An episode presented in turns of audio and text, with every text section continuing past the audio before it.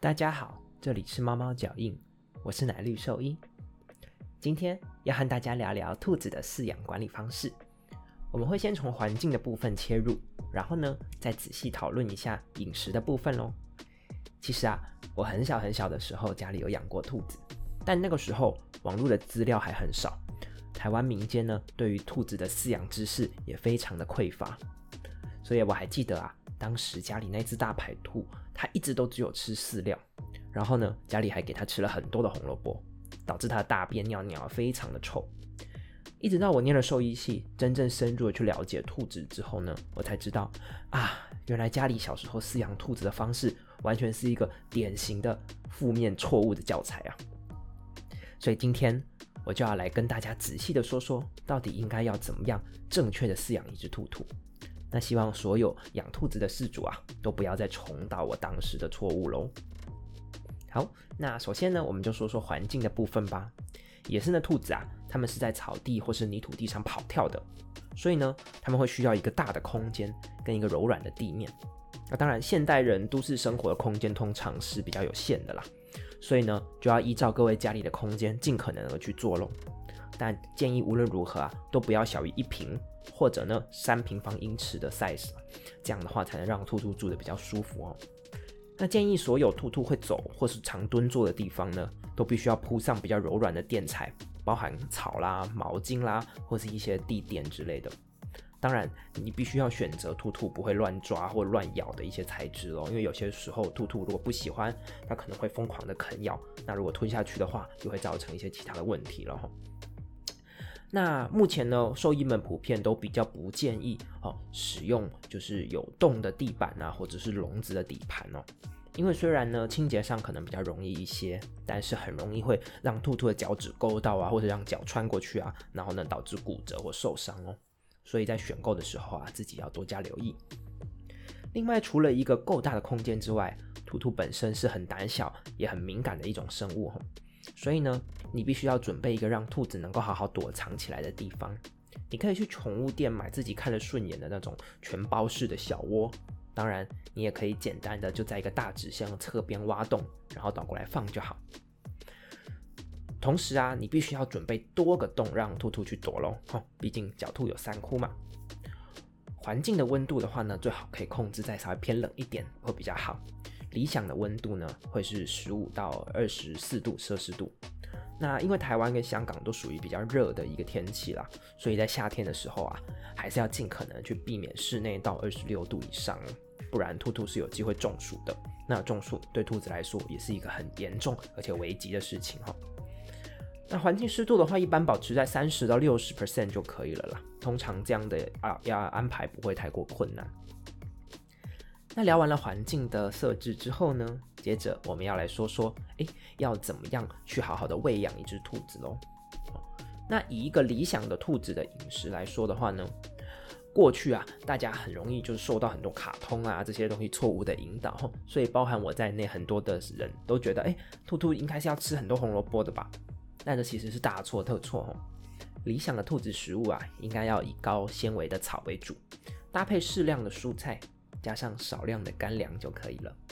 而红萝卜啦、根茎作物或者是其他这种高糖分、高淀粉的水果，都只能当做零食，偶尔吃一下哦。那高品质的甘草呢，应该要占兔兔一天食物的大概八十到八十五个 percent 左右。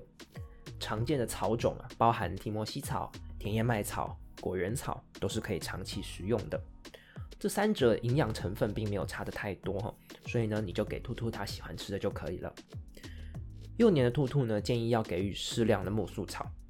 但是呢，因为木树草的钙质含量是很高的，所以通常呢，四到六个月大你就要逐渐停掉它了，否则如果它已经长成成年的兔子还吃的话，很容易会有一些钙啊、结石方面的问题哦。那新鲜的蔬菜呢，或是牧草，最好可以蘸它饮食的十到十五个 percent 左右。那大多数我们人有在吃的有叶子的蔬菜，都可以给兔子吃。其中呢，比如像空心菜啊这种比较高纤、比较粗的蔬菜，那就更好了。青菜基本上你只要洗干净，确定没有农药啊一些脏东西残留就可以喂了。那过去曾经有网络的谣言说要把叶子擦干才可以给兔子吃，不然会导致它拉肚子。但这其实是没有任何研究、没有任何根据的。那根据我们的临床经验呢，也几乎没有遇过真的是因为吃了没擦干的菜导致拉肚子的情况哈。通常你的兔子如果拉了肚子，它多半有其他的问题，一定要带去给医生检查哦。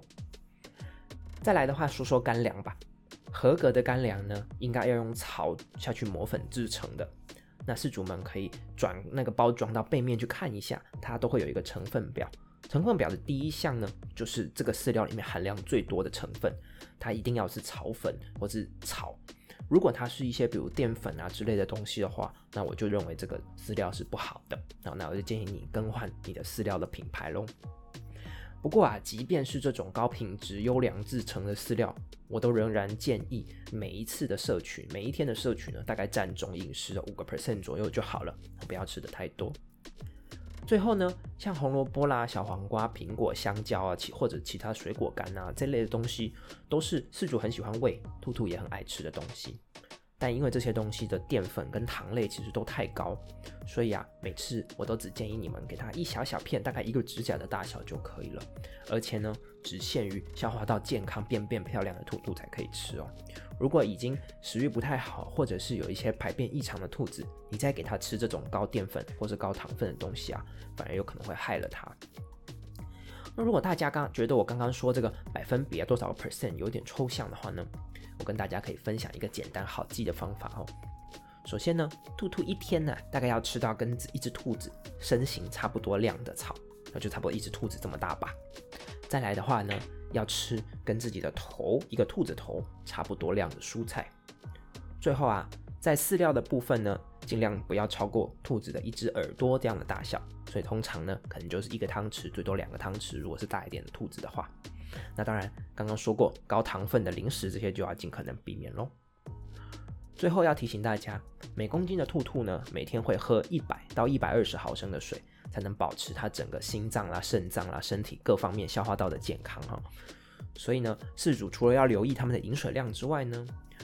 越来越多的研究表示啊，如果你可以用水碗让兔子喝水的话，通常可以比用水瓶、滚珠瓶的方式喝水的饮水量还要高一些哈。那这样子其实对兔兔长期，尤其是年老兔兔的整个身体的健康都会是有帮助的。我建议你们可以尝试看看。那今天稍微分享的内容比较多一点哈，希望大家都能充分的吸收啦。如果有什么问题，欢迎到我们的 Facebook 粉丝专业留言，或者是私讯询问我们哦。那今天的节目就到这边，我是奶绿兽医，谢谢你们的收听，我们下次再见，拜拜。